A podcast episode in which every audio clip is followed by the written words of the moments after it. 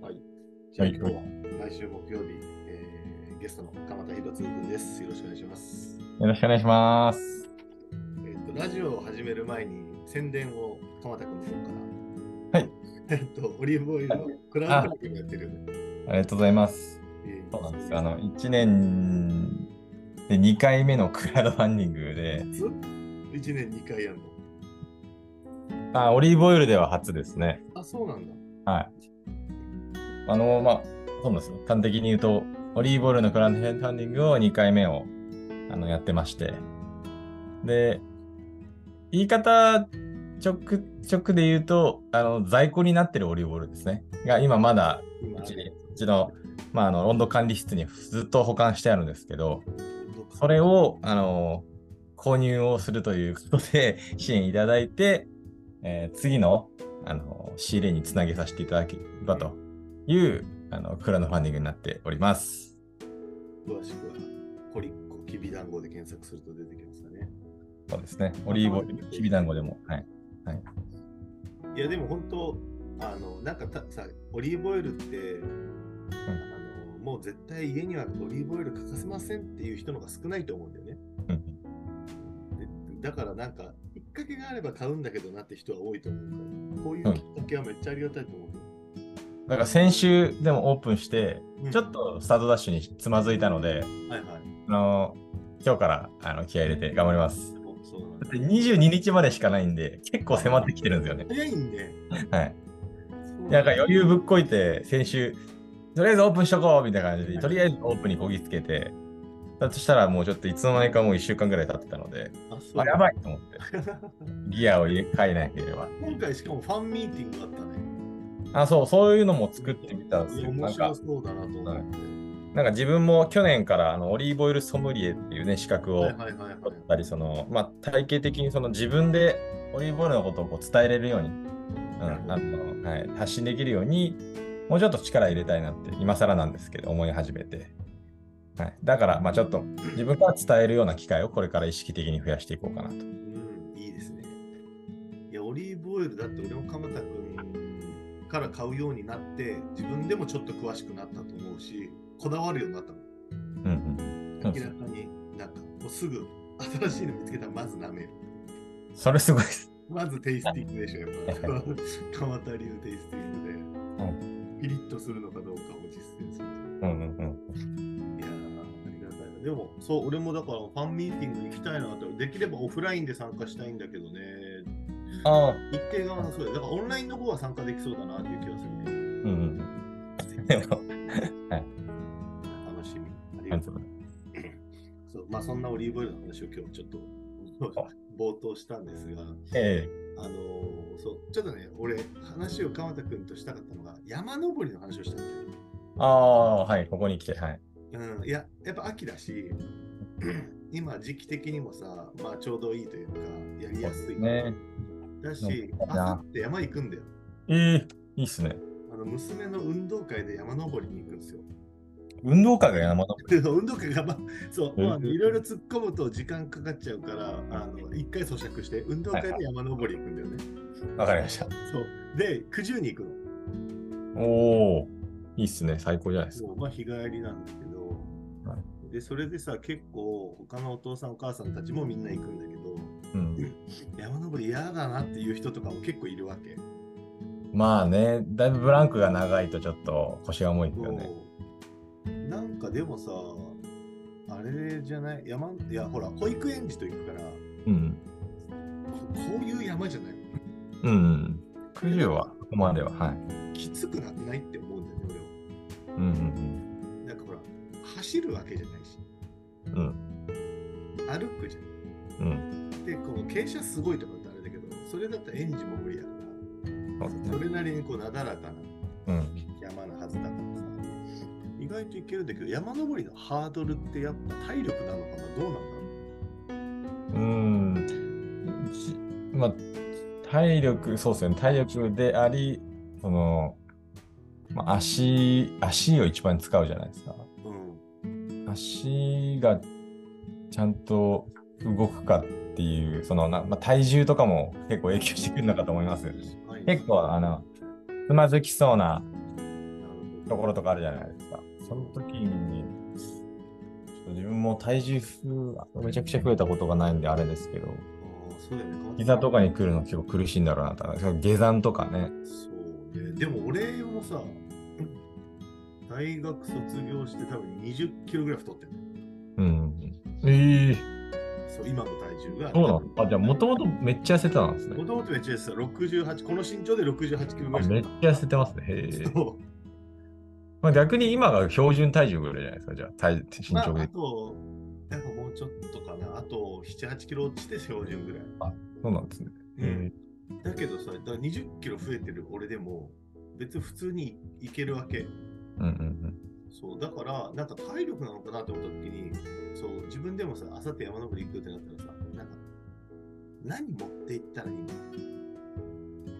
っていうのとか、あと、今回はみんなで行くからあれだけど、山登り初めて行くってなったら、どうやって行ったらいいのみたいな、その、なんか、登山口どこみたいな話。うん。うんえー駐車場とかあるのかなとかそう山登りしたことない人が山まあ登り不安要素が多いですねそう。知らないこと多すぎるんじゃないかなと思うんうんうんう。せっかくだからでもさ山登りやるじゃん。うん。はい。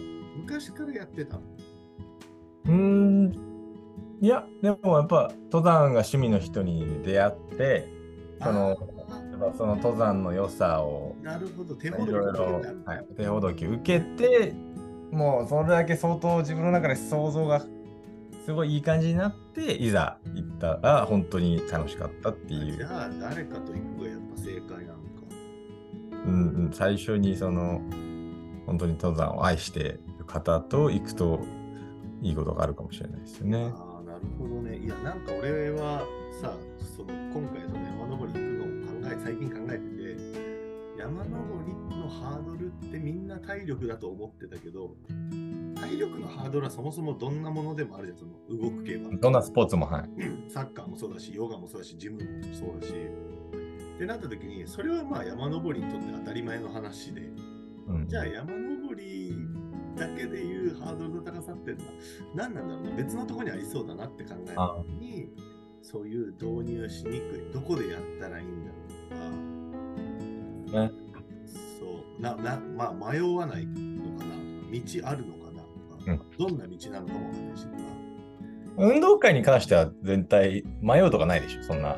そうそうだからみんなでピン行クくいだうっわけたらね別に迷うとかないんだけど、そう自分で行くってなったらそうじゃないかなって思って、それはねなんかありそうな気がするであとは何するのただ歩くだけでしょっていう人も多いじゃんうん、そうだからその散歩の時と似てるけどそうですね。昔のねみたい なそうそうなんだよねだからそれをね思ったからなるほどなでも一緒にやっぱ好きな人と行くかそうですね。やばでい、まあ川田君は山登り行くときに、何人かと友達とかと行くときに、喋る山登りながら。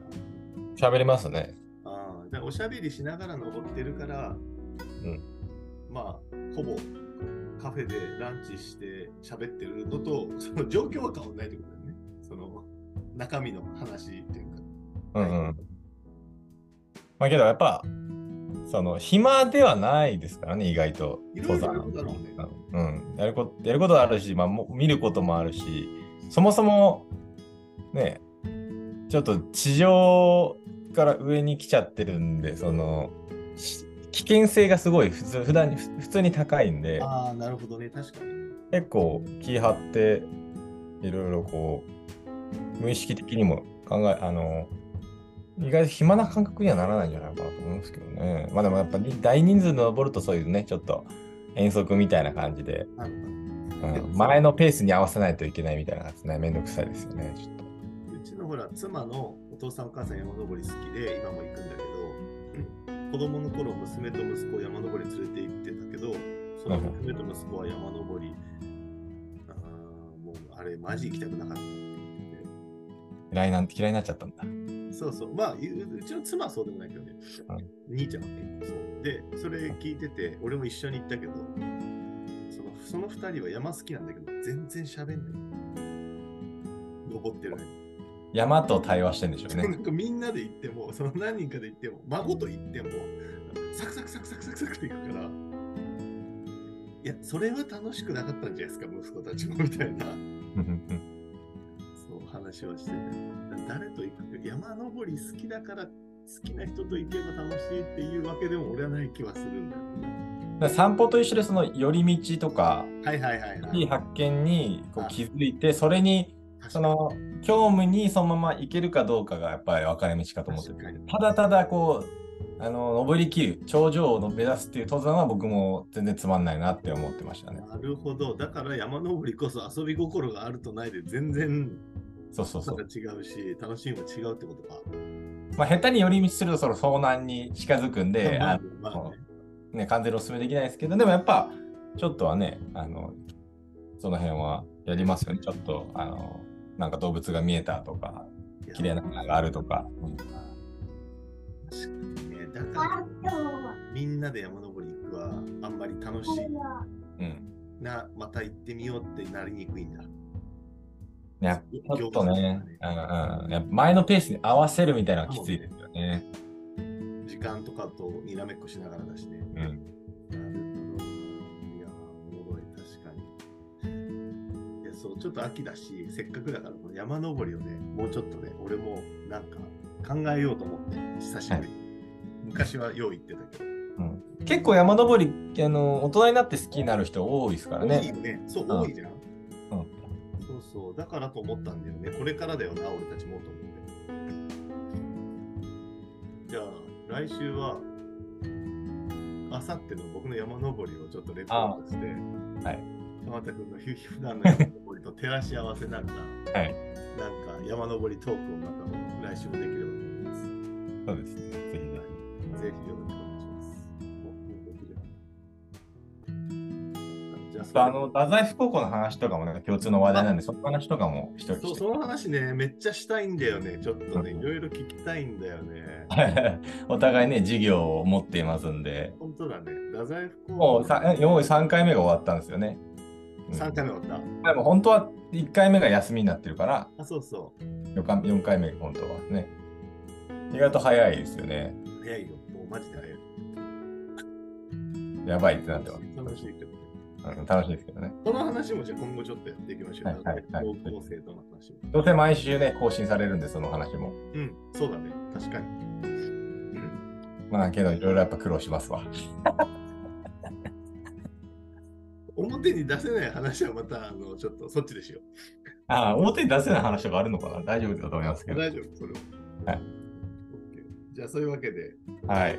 ではでは、じゃあ、ではではまた、はい、また来週よろしくお願いします。さよなら。さようなら。